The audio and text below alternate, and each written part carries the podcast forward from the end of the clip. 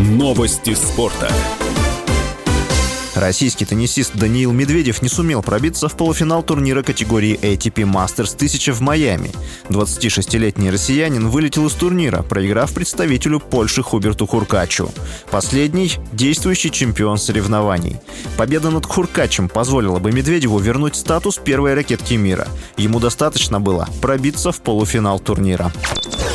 Российский боец смешанного стиля Петр Ян попал в десятку лучших по версии портала MMA Fighting.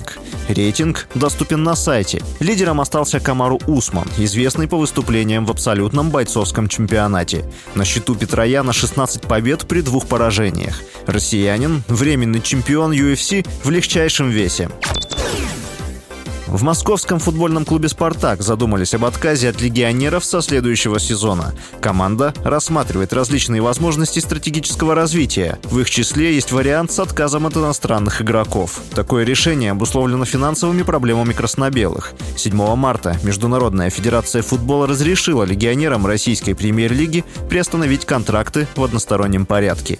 Иностранные футболисты могут подписать соглашение с зарубежными клубами сроком до 30 июня. После истечения срока новых контрактов легионеры должны будут вернуться в прежний режим. С вами был Василий Воронин. Больше спортивных новостей читайте на сайте sportkp.ru Новости спорта.